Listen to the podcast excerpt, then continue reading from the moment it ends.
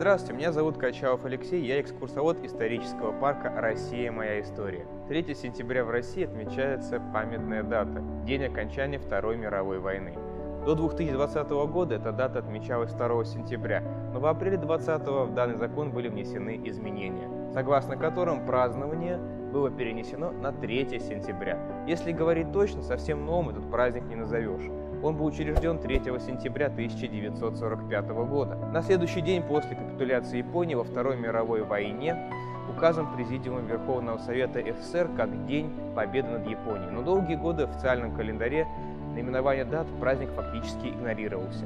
Лишь в 2010 году, 2 сентября, было объявлено памятной датой в знак памяти о соотечественниках, проявивших самоотверженность, героизм, преданность своей родине и союзническому долгу перед государствами, членами антигитлеровской коалиции при выполнении решений Ялтинской конференции 1945 года над Японией. Международно-правым основанием для установления этого праздника стал акт о капитуляции Японии, подписанный 2 сентября 1945 года на борту американского линкора «Миссури» представителями союзных государств, в том числе СССР, находившимся в состоянии войны с Японией и участвовавших в военных действиях.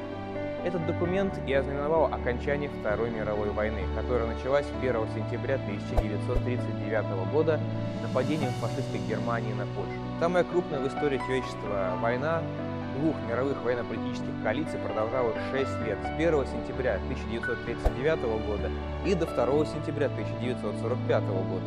Она охватила территорию 40 государств трех континентов, а также четырех океанов. В нее было втянуто 61 государство, а общая численность человеческих ресурсов, вергнутых в войну, превышала 1,7 миллиардов человек. 8 мая 1945 года в Берлине был подписан окончательный акт о безоговорочной капитуляции фашистской Германии и ее вооруженных сил. А 9 мая объявлено в СССР Днем Победы. Великая Отечественная война закончилась. Желая обезопасить свои границы на Дальнем Востоке и идя навстречу союзникам, СССР на Ялтинской и Потсдамской конференциях руководителей трех союзных держав принял на себя обязательство вступить в войну с Японией спустя 2-3 месяца после окончания войны с Германией. 8 августа 1945 года в соответствии с данными обязательствами Советский Союз объявил войну Японии и 9 августа начал военные действия.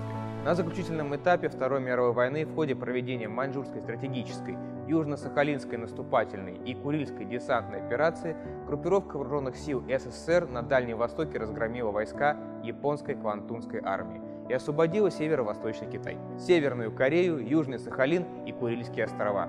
Военно-экономический потенциал Японии оказался серьезно подорван, а разгром Квантунской армии вынудил страну капитулировать.